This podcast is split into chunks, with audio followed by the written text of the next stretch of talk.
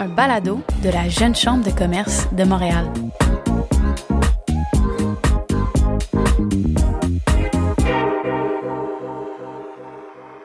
Bonjour et bienvenue à cet épisode de la Relève au micro, un balado de la Jeune Chambre de commerce de Montréal. Je m'appelle Azélie Pouliot, je suis co-directrice du comité marketing créatif de la JCCM et je serai votre animatrice pour cet épisode aujourd'hui. On va aborder un des sujets les plus importants et urgents de notre temps, la crise climatique. Puis pour nous guider à travers cette conversation complexe et intéressante, on a une experte passionnée avec nous, Léa Hilardo. Salut Léa. Bonjour Azélie. Comment ça va? Ça va bien et toi? Très bien, merci. On est tellement content de t'avoir à notre micro aujourd'hui. Merci d'avoir accepté. Ben, merci à vous pour l'invitation. Léa, depuis tes débuts en tant qu'analyste des politiques climatiques à la Fondation David Suzuki et jusqu'à ton plus récent rôle en tant que coordinatrice en équité territoriale chez Vivre en Ville, tu consacres ton expertise et ta carrière à comprendre les changements climatiques. Pourrais-tu nous expliquer un peu ce qui t'a amené à ce train de carrière puis à, te poser sur ces grandes, grandes questions de notre temps? Je te dirais, ça date d'avant ma carrière professionnelle. Ça date même de, de la Léa euh, jeune adolescente. Euh, je pense qu'il y a quelque chose qui était juste présent dans ma personnalité, à être peut-être euh, touchée par certains enjeux. Quand j'étais plus jeune, je pouvais ne pas très bien comprendre, mais qui euh, n'empêche, je pense, un enfant qui, qui voit une personne en situation d'itinérance dans la rue va être, va se poser 12 000 questions sur, mais alors pourquoi cette personne-là est toute seule, pourquoi on l'aide pas, etc.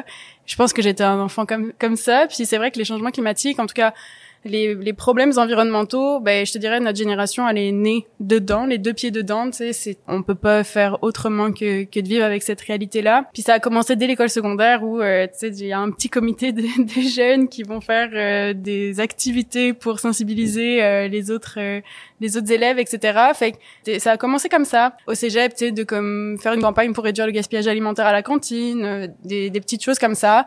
Puis euh, à l'université, euh, j'avais commencé à m'impliquer dans un comité étudiant qui faisait euh, des paniers de légumes bio et locaux pas chers pour la communauté étudiante, qui faisait des projections de films, documentaires, etc. Euh, je pense qu'à l'époque, c'était un intérêt qui, qui, était déjà présent pour moi, puis qui m'a fait toujours rencontrer. Je pense euh, c'est, beaucoup le lien humain aussi, là, des gens avec qui j'avais toujours une belle connexion, des gens que je savais qui partageaient mon intérêt. Plus tu t'impliques dans un certain milieu, plus tu rencontres des gens qui ont ces mêmes intérêts, et plus j'ai l'impression que que ouais, on continue d'évoluer là-dedans. Et parce que je voyais bien que la situation aussi euh, n'allait pas dans dans la bonne direction. Donc, euh, mais c'est ça, je te dirais pendant des années, ça s'est plus cantonné à une implication en parallèle, une, une implication plus à, à l'échelle peut-être individuel. Euh, comment tu peux genre euh, acheter zéro déchet, faire moins de déchets, euh, faire tes propres produits, etc. Je pense que ça me ça me faisait du bien personnellement de me dire hey j'ai un impact sur quelque chose, je peux contrôler un petit peu la situation. Fait que c'est ça en fait mon implication elle se elle se concentrait autour de sensibiliser autour de moi et, et aussi peut-être plus à des gestes individuels qui me donnaient le sentiment d'avoir un contrôle sur ce phénomène qui est beaucoup trop grand, beaucoup plus grand que nous et extrêmement anxiogène. Mais je te dirais qu'à un moment donné, ça, ça pu être suffisant pour moi. Je pense qu'on est dans une période où il y a de plus en plus de gens qui commencent à, prendre conscience de l'urgence, de la gravité euh, des événements qui, qui sont devant nous et derrière nous. Il y a comme ce concept qui, en anglais, on appelle le climate epiphany ou euh, euh ce moment de prise de conscience climatique. Est-ce que toi, tu te souviens d'une lecture ou d'une conversation qui a vraiment qui t'a fait changer ta perspective pour faire réfléchir un peu nos auditeurs euh, là-dessus? Complètement. en fait, ben c'est ça, je te disais que pendant des années, ben j'en apprenais chaque jour beaucoup sur la question. C'était c'était vraiment dans mes intérêts. Je te dirais même dans mes travaux d'université. Tu parlais de la curiosité. Je suis partie étudier en sciences politiques parce que là j'étais comme ok notre monde est profondément inégalitaire. La science politique ça a été tout de suite une passion vraiment parce que j'étais en en sciences naturelles, genre je faisais 9 heures de maths avant ça, tu sais, avant d'entrer à l'université. Puis là j'étais comme non non, mais je vais pas devenir ingénieur, genre ça fait pas de sens pour moi. Euh, et là j'étais comme OK, la science politique, le journalisme au départ aussi. Et c'est là où j'ai un peu orienté tous mes travaux d'université sur OK, les liens avec euh, changement climatique, environnement, etc. Mais je te dirais, c'est en 2019 que j'ai eu ma grande épiphanie, où en fait justement, même si on peut dire que j'étais déjà conscientisée, euh, mon niveau d'implication il a comme passé 12 échelles d'un coup. C'est l'année où le GIEC, donc euh, le groupe d'experts intergouvernemental sur l'évolution du climat, a sorti un rapport. Le GIEC, pour la petite histoire, ça a été créé euh, par euh, l'ONU, donc l'Organisation des Nations Unies, dans les années début 90 pour euh, c'est des scientifiques partout à travers le monde qui étudient la science du climat, qui nous font des régulièrement des états des lieux euh, sur où on est rendu et les impacts que ça a, etc. et sur les solutions aussi. Et donc le GIEC depuis les années 90 produit des rapports, mais celui-ci, je te dirais, il a eu un impact que aucun autre rapport a eu. Le GIEC nous a expliqué quelle est la différence d'un réchauffement de 1,5 degrés Celsius versus 2 degrés Celsius on peut se dire oh c'est 0.5 degrés de différence, c'est pas grand chose, mais pas du tout. Chaque micro degré compte. Voilà ça. Et là, moi, j'ai lu ça en 2019. Et là, j'étais comme, OK, wow. On est déjà réchauffé de 1.1 degré depuis l'ère pré-industrielle. Donc, le 1.5 degré, on est, euh, autant dire, genre vraiment à ses portes. Là, j'étais comme, OK, j'ai pris une conscience. C'est quelque chose qui est vraiment entré dans ma chair de l'urgence dans laquelle on était. Et c'est là où, justement, mes petits gestes individuels n'était plus du tout suffisant pour euh, pour me dire euh, que ça allait bien aller. Donc de là est née bah, toute la mobilisation qu'on a connue en 2019, des grandes manifestations euh, et des grèves climatiques. Je te dirais que pour beaucoup des gens qui m'entouraient à ce moment-là, c'est ce fameux rapport. Puis toujours des, des, des, événements extrêmes de plus en plus fréquents, etc. Un contexte euh, très spécial et comme on l'a connu cet été aussi, je pense qu'il y a peut-être été l'épiphanie de plusieurs personnes en fait cet été, parce que là c'est comme on peut plus l'ignorer en fait, c'est assez lourd à vrai dire, mais c'est ça, c'est ce premier rapport qui a été extrêmement bien vulgarisé aussi. On mhm. pouvait facilement faire la différence entre 1.5 degrés, 2 degrés, qu'est-ce que ça veut dire? Je pense que beaucoup de gens ont eu accès à ces informations-là alors que c'est un gros problème de la science climatique, c'est que c'est extrêmement complexe. Donc on se rend pas compte en fait que l'impact euh, tatati ça, ça résonne sur tout plein de choses, etc.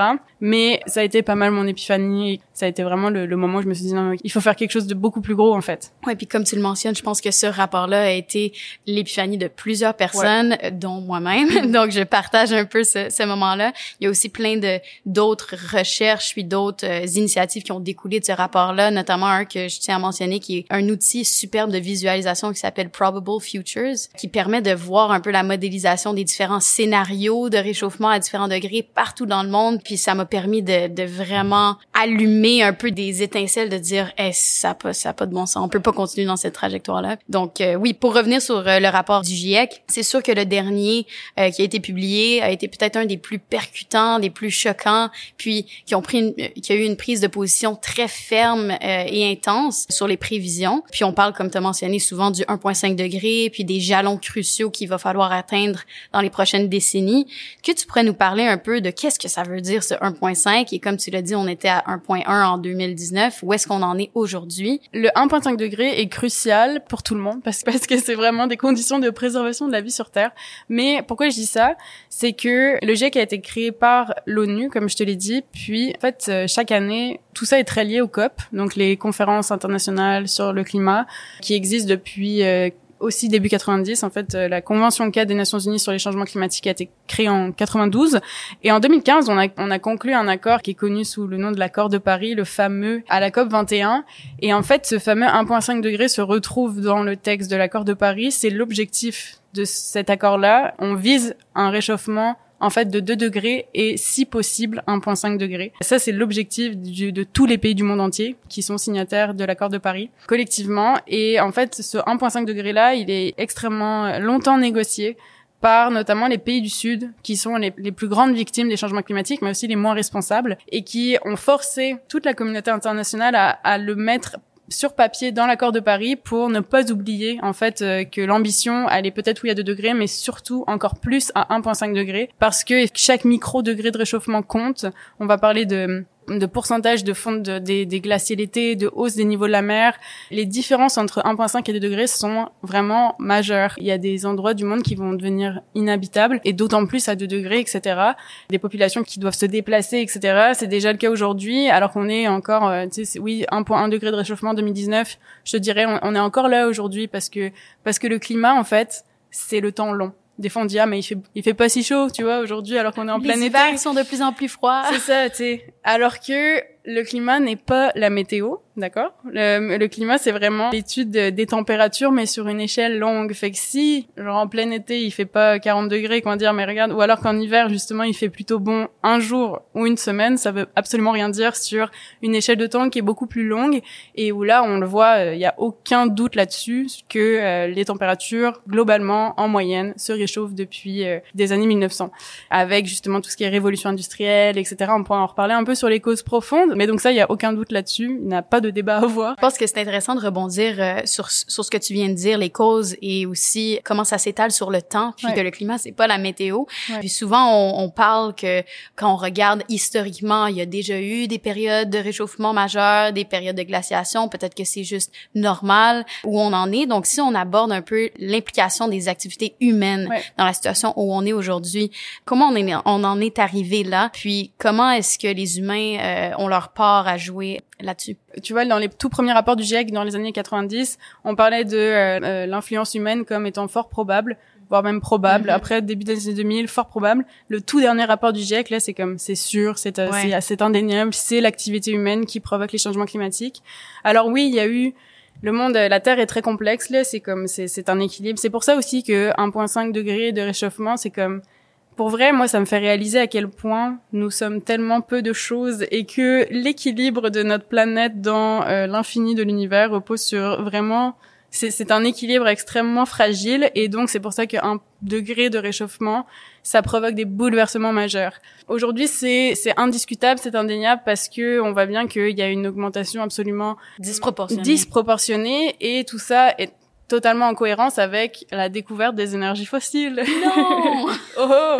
Euh, Surprise Ça paraît tout bête, mais avant, euh, justement, nos, nos arrière-arrière-grands-parents utilisaient euh, la force humaine, euh, les animaux, pour se déplacer, pour porter des poids lourds, etc. Cultiver leur propre nourriture. Absolument. Et c'est ça, euh, on a découvert, bah, justement, dans, dans, dans toute l'époque de la révolution industrielle, etc., le charbon, le, ensuite le pétrole. Ces énergies-là libèrent des gaz à effet de serre le CO2, on en entend beaucoup parler. Pour un peu euh, genre climat 101, les gaz à effet de serre, on en a besoin, sinon euh, il ferait toujours moins 18 degrés. Et euh, les gaz à effet de serre, c'est quoi? C'est des gaz qui sont emprisonnés dans l'atmosphère. L'atmosphère, c'est comme une petite couverture qu'il y a autour de, de la planète Terre et qui fait en sorte que les rayons du soleil sont pas tous reflétés à l'extérieur, mais sont emprisonné par cette, cette atmosphère, cette couche-là. Ça permet qu'on ait une température euh, tout à fait viable, environ plus 15 degrés de moyenne, qui permet à la vie d'exister tout simplement. C'est vraiment quelque... C'est pour ça aussi qu'on découvre pas que il y a plein d'autres humains partout sur d'autres planètes. Okay c'est vraiment une chance extrême. Et plein de paramètres euh, extrêmement précis qui fait qu'on on peut être euh, ici actuellement et, discuter toi et moi. Et justement, en fait, le bombardement de l'atmosphère avec justement toutes euh, les énergies fossiles qu'on brûle depuis qu'on les a découverts, eh ben ça amène beaucoup trop de, gaz à effet de serre. de concentration de gaz à effet de serre dans l'atmosphère. Et ça la réchauffe, ça nous réchauffe. Et c'est pour ça que bah, on voit la température qui globalement euh, augmente. Et le problème c'est qu'aujourd'hui toute notre civilisation est basée sur les énergies fossiles, mhm. la façon dont on se déplace, dont on se chauffe, dont on se loge, les produits qu'on consomme. Il y a du plastique autour de nous partout, c'est du pétrole. La façon dont on se nourrit, l'agriculture est très émettrice de, de, gaz à effet de serre. Les forêts qu'on défriche à, à, vitesse maximale, les déchets qu'on produit, etc. Tout ça produit beaucoup de, de, de gaz à effet de serre, d'où le défi euh, extrêmement complexe des comment résoudre la crise climatique alors que tout ce qu'on fait quand on se réveille le matin produit des gaz à effet de serre. Voilà un peu où on en est. Et puis aussi la complexité de euh, c'est pas seulement les températures qui en moyenne se réchauffent, c'est aussi l'impact on voit un peu les effets rebonds sur d'autres choses, sur les grands cycles marins, sur les vents, etc. On vient d'entrer dans un El Niño. C'est ça, ce genre de et ça c'est lié et c'est pour ça que c'est extrêmement complexe pour les gens de, de voir les liens, comment eux ça va les impacter directement. Tu sais le cycle de l'eau aussi. Euh, pénurie d'eau potable dans tant d'endroits, acidification des océans, tout ça, tout ça est interrelié. C'est pour ça que oui, notre, notre, planète est extrêmement complexe, mais extrêmement fragile et extrêmement belle aussi. Puis des fois, c'est peut-être aussi pour ça que c'est compliqué de, de voir la vue globale parce qu'il y a tellement d'éléments, il y a tellement de variables. C'est difficile euh, de le décrire clairement, de le vulgariser euh, pour le comprendre assez euh, rapidement. Puis là, je pense que on y arrive tranquillement.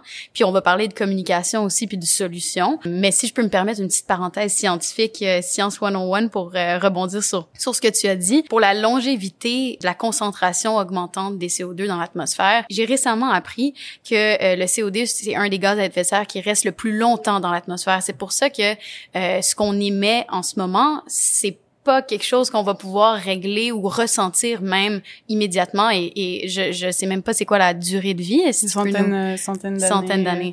donc effectivement le ce qui est très anxiogène c'est de se dire même si demain on arrête d'émettre des gaz à effet de serre on va subir les effets d'un réchauffement qui a déjà euh, été envoyé dans l'atmosphère mm-hmm. des années auparavant puis euh, il y a quand même beaucoup une, une petite euh, effervescence ou une, une, popularisation en ce moment des techniques de comme la capture du carbone et, et des choses comme ça, notamment à cause de ce que tu viens de mentionner, que même si on arrête, on arrive à, à la neutralité ou même à, réduire nos émissions immédiatement, il y a quand même des effets qui vont être ressentis sur la durée. Donc, c'est quoi ta perspective sur ce genre de solution-là euh, dans la vision globale des solutions? Bah alors pour pour être honnête, je suis pas du tout techno optimiste. Euh, les, les techniques de séquestration du carbone ne sont pas du tout au point aujourd'hui, donc j'ai un peu euh, ma position serait, serait de dire que c'est euh, c'est beaucoup d'argent investi dans les plus grosses machines qui existent aujourd'hui euh, retire très peu au final. Tu sais, c'est comme, c'est ok, comment on fait pour pas remettre en question le système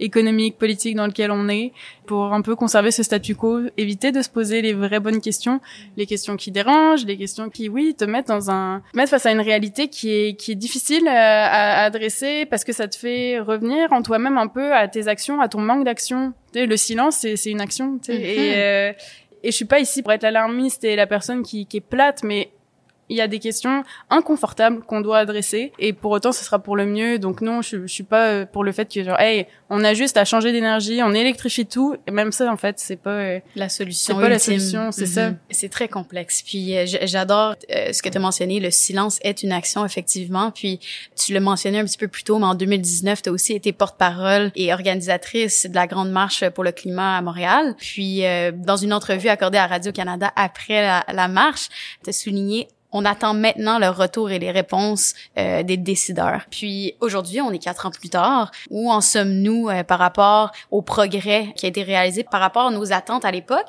Puis est-ce que nos attentes ont changé aujourd'hui maintenant que les choses s'accélèrent? C'est plate, mais genre j'ai pas des bonnes nouvelles à apporter. nos émissions au Québec euh, n'ont pas réduit, continuent d'augmenter. Au Canada aussi, fait ou, ou stagnent très très très lentement le plan climat qu'on a au Québec est vraiment en deçà des, attentes euh, que la science exige. Donc ouais, non, je te dirais que le mouvement en général, euh, je pense a mûri. Aussi, il y a la pandémie hein, qui quand même est un gros élément qui a, stoppé un peu cet élan de mobilisation. Donc je te dirais, en fait moi-même, je pense que j'ai j'ai vraiment évolué hein, dans les quatre dernières années. J'avais ma casquette de porte-parole, etc. Puis je parlais au nom d'un mouvement. Je pense que le mouvement aussi se, a beaucoup pris du recul, se pose en ce moment, je pense, des, des très bonnes questions sur euh, le, le sens de nos actions, quoi manifester dans la rue comme ça, euh, alors qu'on sait très bien que que c'est pas ça qui va faire que demain tout va changer. Donc il y a, y a des très grandes questions qui a apporté la pause que la pandémie nous a nous a forcé à prendre, mais euh, mais clairement non d'un point de vue politique que ce soit à l'échelle provinciale ou fédérale et internationale, on n'est pas on n'est pas au rendez-vous. Il n'y a pas eu, euh, j'ai pas une chose extrêmement marquante à te dire euh, qui a changé dans les quatre dernières années. On commence au niveau international à parler des énergies fossiles comme le problème parce que ça c'est comme c'était un peu l'éléphant au milieu de la pièce et on est comme on se donne des objectifs mais on ne mentionne pas les énergies fossiles on continue de construire des parce que euh, la délégation la plus nombreuse de personnes venant au COP ce sont des lobbyistes de, mm-hmm. venant des énergies fossiles. Fait que ça c'est des réalités absolument réelles. Et d'ailleurs c'est un c'est un dire président irréel ou surréel même. Ouais. Et encore pire le président de la COP 28 là qui va se passer à la fin de l'année c'est un président d'une entreprise fossile, tu sais, fait que c'est comme OK, on marche vraiment sur la thèse, genre ça fait aucun sens. Et pour autant c'est ça aujourd'hui euh, les décisions qu'on prend. C'est aussi pour ça que moi je me suis j'ai commencé à vraiment impliquer à l'échelle municipale. Aujourd'hui, je travaille euh, pour un organisme qui accompagne les municipalités et qui va faire du plaidoyer euh, aux différentes échelles, etc. Mais mais je trouve qu'il y a un impact beaucoup plus réel et, significatif qu'on voit quand c'est dans, le milieu où tu vis, dans lequel tu évolues, euh, des élus aussi euh, qui, te sont beaucoup plus accessibles et des politiques qu'on trouve beaucoup plus humaines, etc. Donc moi, ma, mon évolution en quatre ans, l'humilité. Je pense que je suis beaucoup plus humble aujourd'hui, tu sais, vis-à-vis aussi de comme qu'est-ce qu'on a pu faire et, et, où on en est aujourd'hui. Je suis plus forcément euh, je vais plus être la Léa qui, qui est au premier rang de la manifestation et qui hurle des slogans, etc. Parce que je pense que plus on en sait, plus pour certaines personnes ça va être euh, de plus en plus révoltant. Et, anxiogène et anxiogène évidemment ouais.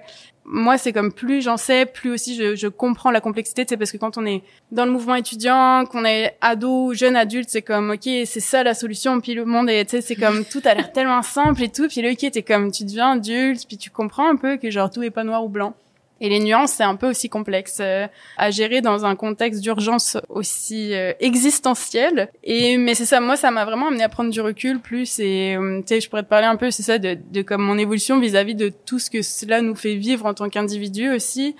Mais c'est ça. Je pense que le mouvement se pose des bonnes questions en ce moment, puis il y a des choses qui vont arriver à l'automne. alors, oh bon, on attend ça.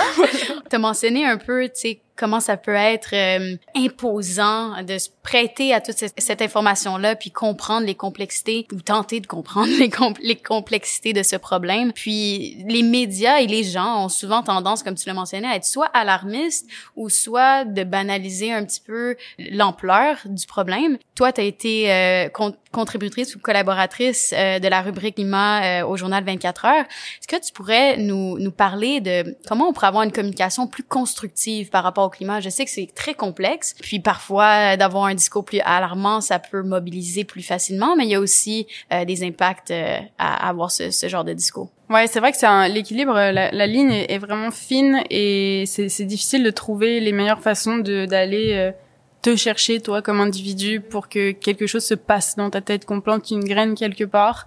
Je te dirais déjà de base, on n'est pas obligé de comprendre parfaitement. Tu sais, moi, je suis comme, je viens du monde des sciences sociales. Là, je connais pas, le, je suis pas une scientifique climatologue. Je comprends, je lis, c'est aussi mon métier. Mais en fait, pour moi, les problèmes sont d'ordre politique. Euh, les solutions, on les a. Le, le GIEC nous le dit. C'est par où on doit aller de façon très technique. Et quand des jeunes du secondaire ont pris la parole et sont sortis dans la rue, moi, ce que je trouve le plus incroyable, c'est que ces jeunes-là étaient pas euh, des experts de la science du climat, mais comme le savaient. La légitimité provient pas du fait que on connaît la question euh, sur le bout des, des, des doigts. Là, c'est plus qu'est-ce que ça te fait? Les scientifiques sont là pour le faire. Oui, c'est toujours plus intéressant de comprendre, ok, les mécanismes, les liens, etc. Mais je pense qu'aujourd'hui, on est rendu à un point où tout le monde est légitime de prendre la parole, euh, même si on a des backgrounds complètement différents, que t'es pas universitaire, etc. Tu le sais dans ton quotidien quand tu vis l'été dans un four euh, à Montréal, dans un îlot de chaleur, tu comprends très bien ce qui te, ce qui se passe mm-hmm. et pourquoi toi t'es beaucoup plus touché. T'es pas obligé d'avoir le vocabulaire îlot de chaleur, etc. Canicule, vague de chaleur c'est des choses qui sont très ressenties. Fait que moi, je te dirais, ce qui est le plus marquant pour les gens et peut-être euh, mobilisateur, c'est de parler avec un vocabulaire très humain et de parler d'histoire humaine aussi, de comme ce n'est pas désincarné. Euh, certes, oui, on va te parler de, de, de migrants climatiques où on arrive euh, pas du tout à se représenter, on, c'est loin de nous, etc. Ici même au Québec, il se passe des tas, des tas de bouleversements. On est évidemment beaucoup plus privilégié que ça, c'est indéniable que certaines populations. Les communautés autochtones ici euh, subissent de plein fouet les, les, impacts des changements climatiques. Les communautés les plus marginalisées, euh, les plus pauvres aussi. C'est plus de comme, ok, on va se raconter des histoires. Puis toutes nos, nos sociétés sont basées sur des histoires. Aujourd'hui, je te tends un billet, tu vas le prendre, puis on va toutes les deux être d'accord que c'est un 20 dollars parce que juste toi et moi on croit, mais c'est un morceau de papier, tu sais. Vraiment, nos sociétés sont basées sur des histoires qu'on se raconte, sur comme qu'est-ce qu'aujourd'hui fait que on considère que quelqu'un a réussi.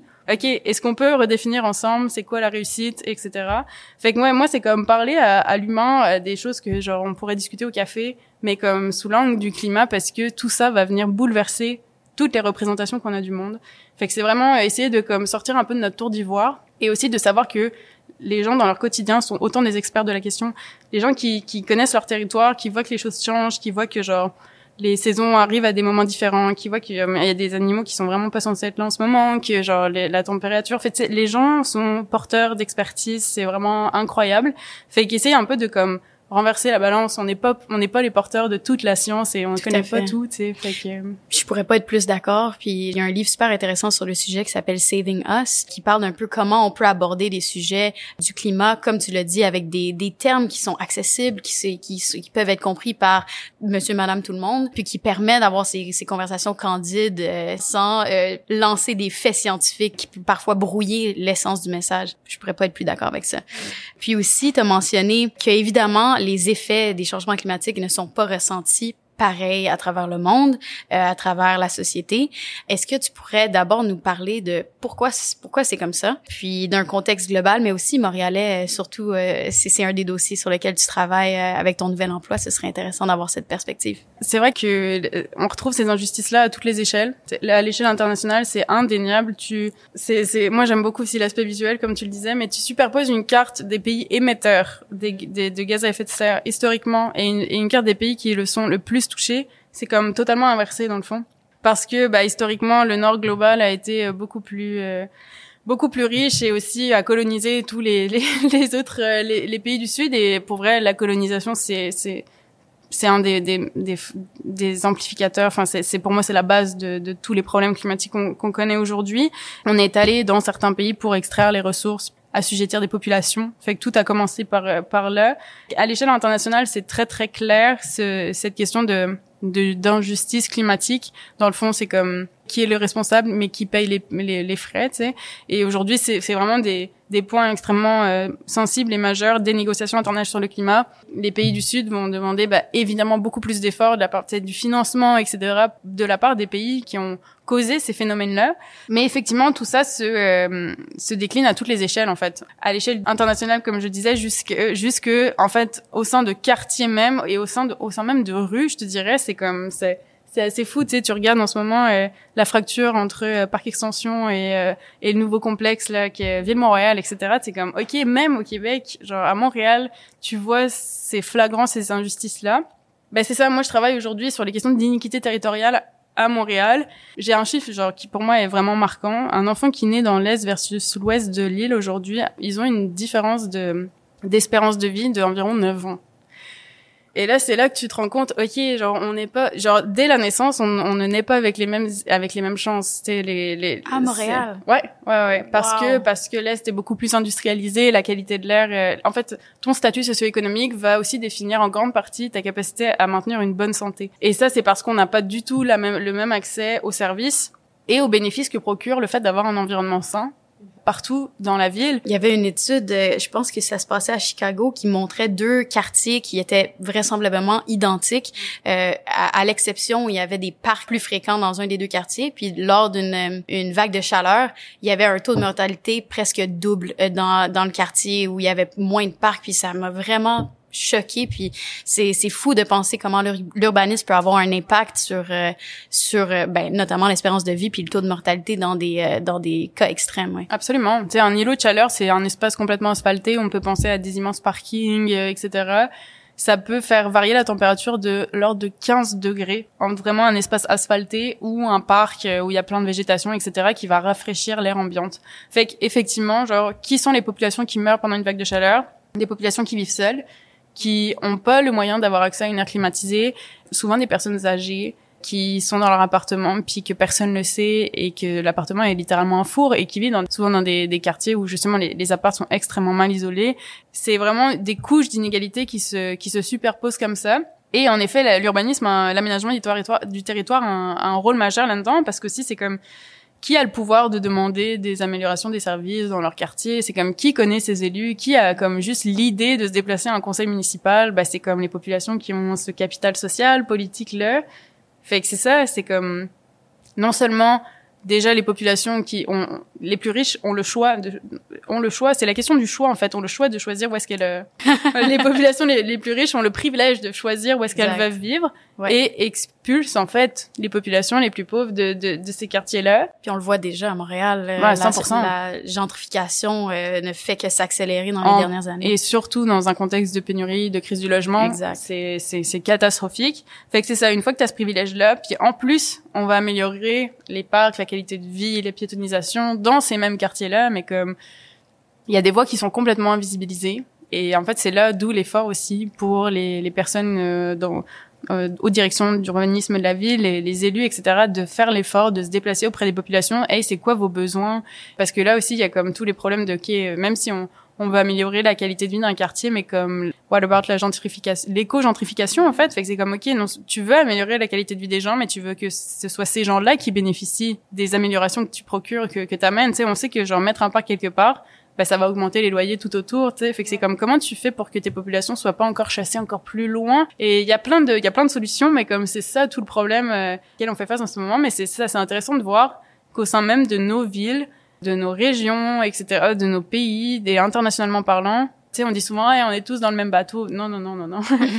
il y en a qui sont dans des vieilles petites bouées euh, pendant la tempête, puis il y en a qui sont dans des gros jets privés. Euh, c'est ça, tu sais, des gros yachts, c'est ça. Fait que, certes, tout le monde va être à un moment donné impacté par le changement climatique, mais comme vraiment pas à la même vitesse et, euh, et vraiment pas euh, de la, avec le même la même force. Fait que, euh. Je pense que ce serait un bon moment pour euh, discuter un peu de la résilience climatique, des mesures d'adaptation qui, qui se prêtent à nous, puis aussi l'action collective et individuelle qu'on peut mm qu'on peut euh, faire pour tenter de, de, de changer les choses d'un point de vue systémique puis dans nos communautés. Euh, c'est beaucoup de sujets, mais en même temps sont assez interliés. Donc, euh, quelle est ta perspective un peu là-dessus? Ouais, c'est vrai que c'est indispensable, je pense, de parler de ça parce que depuis le début, on fait juste annoncer un peu euh, des choses pas très réjouissantes, mais justement d'où l'importance de se préparer à tout ça. La question de la résilience, je la trouve tellement intéressante parce que comment on la définit, tu sais, globalement, c'est la capacité d'un écosystème, d'un groupe d'individus ou même à l'échelle individuelle, de se rétablir après une perturbation, après un choc extérieur. Fait que, tu sais, on peut penser, OK, il y a une catastrophe naturelle, il y a, des feux de forêt, il y a un incendie. Comment collectivement, dans le cas des changements climatiques, on arrive à surmonter cette épreuve et à se rétablir, en fait? Ou même à l'échelle individuelle. Je fais beaucoup de parallèles avec la question du deuil, puis parce que aussi les changements climatiques amènent des émotions de comme on parle de deuil écologique et tout, c'est comme comment tu te relèves d'un événement aussi marquant que, que ça? Donc, c'est un peu la question que je trouve très intéressante. Le lendemain d'un choc, mettons, euh, mettons un tsunami ou euh, est-ce qu'on a préparé notre monde pour faire en sorte que on s'entraide le lendemain matin et qu'on soit pas en train de se battre pour les ressources qui restent? Pour moi, c'est ça les conditions de est-ce qu'on a est-ce qu'on a vraiment bien fait en sorte que de travailler notre résilience collective? Parce que des chocs, on va y en avoir de plus en plus. sais. Fait que s'adapter, effectivement, oui, mais bâtir une résilience et ça, qu'est-ce qui va définir que le lendemain matin, on sera tous en train de s'entraider pour faire en sorte qu'on se relève de cet événement-là et pas en train, voire même, tu sais, dans le pire des cas, de se tirer dessus avec des guns. C'est est-ce que le, le scénario apocalypse. Euh, mais est-ce qu'on a des liens? Est-ce qu'on a des liens sociaux? Puis ça, notre système globalement, tu sais, tu parlais de problèmes systémiques. Les changements climatiques, c'est pas seulement dû à des énergies fossiles, mais comme un système économique aussi qu'on peut nommer le capitalisme, qui fait en sorte de tout nous, nous atomiser, nous, de, de nous individualiser, d'aller beaucoup trop vite, puis de, du fait qu'aujourd'hui on connaît même pas nos voisins, tu sais. Ça, c'est pour moi, genre, c'est le fait de travailler à une échelle locale aussi, c'est permettre les conditions d'un bien-être social collectif et de savoir comment on fait pour bien vivre ensemble, tu sais. Puis il y a plein de magnifiques initiatives, tu sais, on parle de la transition socio-écologique à l'échelle très locale et ancrée, mais il y a plein d'actions que tu pourrais regarder de ces groupes qui de ces groupes-là qui étaient comme mais c'est pas des trucs environnementaux, genre ils font des fêtes de quartier, c'est quoi le rapport genre? Alors que la planète brûle, mais pour moi c'est tellement interconnecté. L'entraide, la fête, les liens, tu sais, les fêtes de voisinage, genre les fêtes de ruelle, etc. L'autre jour j'étais dans un petit party de ruelle, puis j'étais comme ok, genre c'est toutes des voisins, des familles, il y a des enfants qui courent. Et depuis ces gens-là, depuis que ça s'est organisé tous les étés, ben genre le matin ils se saluent, genre c'est une personne qui va emmener les enfants de tout le monde à l'école. Puis c'est sûr que là s'il y a un choc, qu'il y a quoi que ce soit qui se passe dans cette communauté-là, ben genre le lendemain tout le monde va être ensemble puis la main à la pâte puis ça c'est pour moi c'est c'est c'est des gestes militants tu sais t'es comme ah non les gens ont juste du fun mais non tu sais dans un monde qui va tellement trop vite faire le choix de prendre son temps, de, de se connecter, de, de se parler, etc. C'est pour moi vraiment déjà ça fait ça fait partie de la solution. On n'est pas à l'échelle effectivement des gaz à effet de serre et tout, mais c'est pour autant pour moi fondamental pour que collectivement on soit capable d'affronter parce que comme on l'a dit tantôt, anyway, même si demain on coupe tout, on va vivre des, on va vivre les conséquences du réchauffement qui est déjà sur le long terme. Puis dans un monde où on est de plus en plus individualiste, comme tu l'as dit, puis on pense pas à son prochain, puis on connaît pas son prochain, c'est tellement ça fait peur de se dire le lendemain d'un choc, on est tout seul.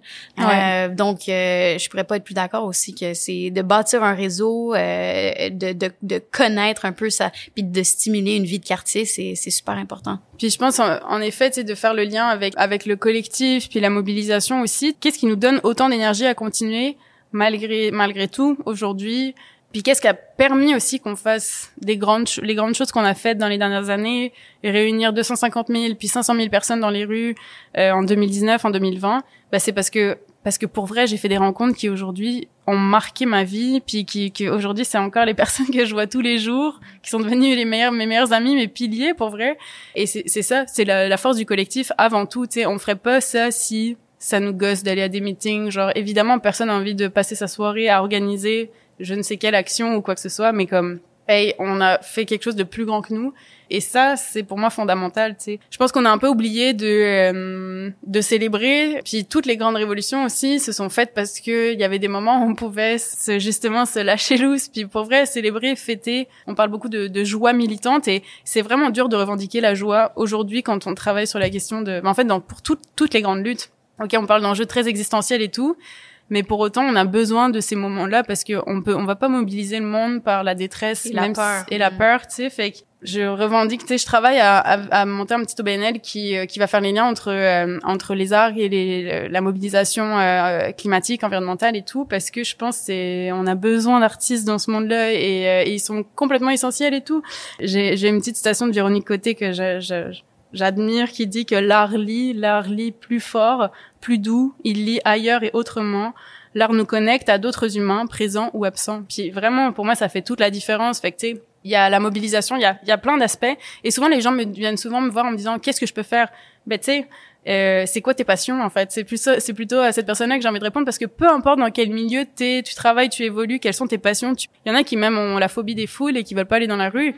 Mais c'est pas grave en fait, il y a vraiment 12 000 façons de s'impliquer, de faire en sorte qu'on aille chaque pas est un pas dans la bonne direction, j'ai envie de dire.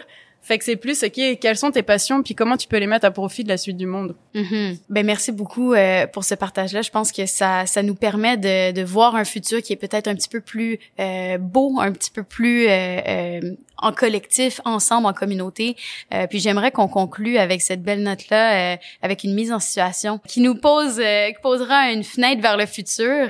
Donc j'y vais. Je vais te lire une petite, une petite mise en situation, puis je te laisse répondre après. Nous sommes en 2040. Les humains sont parvenus à réduire considérablement leurs émissions euh, de gaz à effet de serre et la société est sur la bonne voie pour limiter le réchauffement planétaire à 1,5 degré. Léa, en tant qu'invité d'honneur de la COP 45 à Montréal, tu es invité à raconter comment l'humanité s'est unie pour lutter contre la crise climatique. Comment commences-tu ton discours? OK, moi je pense que je commencerai en disant parce que c'est un peu aujourd'hui euh, ce déjà ce contre quoi je me bats puis intérieurement aussi mais comme j'ai toujours envie de croire que l'homo economicus, c'est-à-dire genre l'homme comme on a comme on l'étudie ou comme on nous fait croire qu'on qu'on fonctionne, c'est-à-dire qu'on serait des des humains, un peu des robots qui prennent juste des décisions en termes de coût-bénéfice. Est-ce que ça va me rapporter de prendre telle décision, etc. Ben que j'ai envie de croire que ça c'est un mythe, qu'on est vraiment plus que ça, et euh, ça voudrait dire en fait euh, que si en 2040 on a réussi euh, à, à, justement freiner les changements climatiques et tout, ben ça veut dire qu'on a, on a vraiment décidé ensemble de faire des choses euh, pour lesquelles on, on savait peut-être pas qu'il y avait un dénouement possible, etc. C'est d'avoir du courage de le faire pareil, puis de comme prendre des décisions, de s'engager pour pour plus que nous-mêmes en fait, euh, pour plus que notre bénéfice individuel et, euh, et moi, ça me fait beaucoup de bien de me dire, hey, on n'est pas juste des êtres euh, complètement rationnels qui pensent qu'à nous-mêmes, etc. Puis ça me fait penser à une citation d'une climatologue qui s'appelle Kate Mervold, puis qui dit que euh, cette bataille pour nos vies, elle a pas forcément besoin d'optimistes, mais de héros, des personnes courageuses et qu'elle définit justement le courage comme la résolution de bien faire sans l'assurance d'une fin heureuse.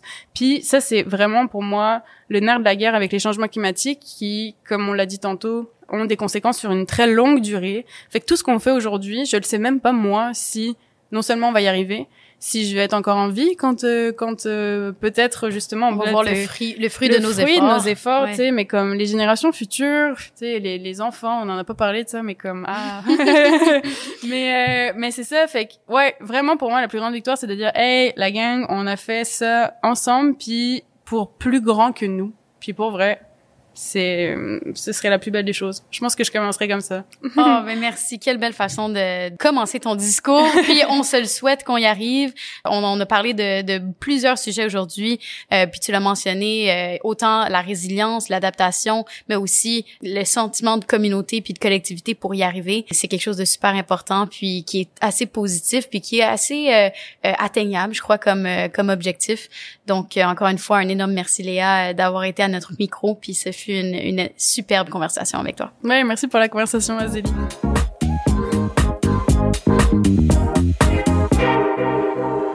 Merci d'avoir écouté notre podcast et retrouvez-nous un lundi sur deux sur toutes vos plateformes de podcast habituelles. Et abonnez-vous pour manquer aucun épisode. Un merci tout particulier à Alissa Boilly-Simard, conseillère en communication marketing de la JCCM, Azélie Pouliot, co-directrice du comité de marketing créatif et la production d'Ala 3 Médias. Merci pour votre écoute et à la prochaine fois.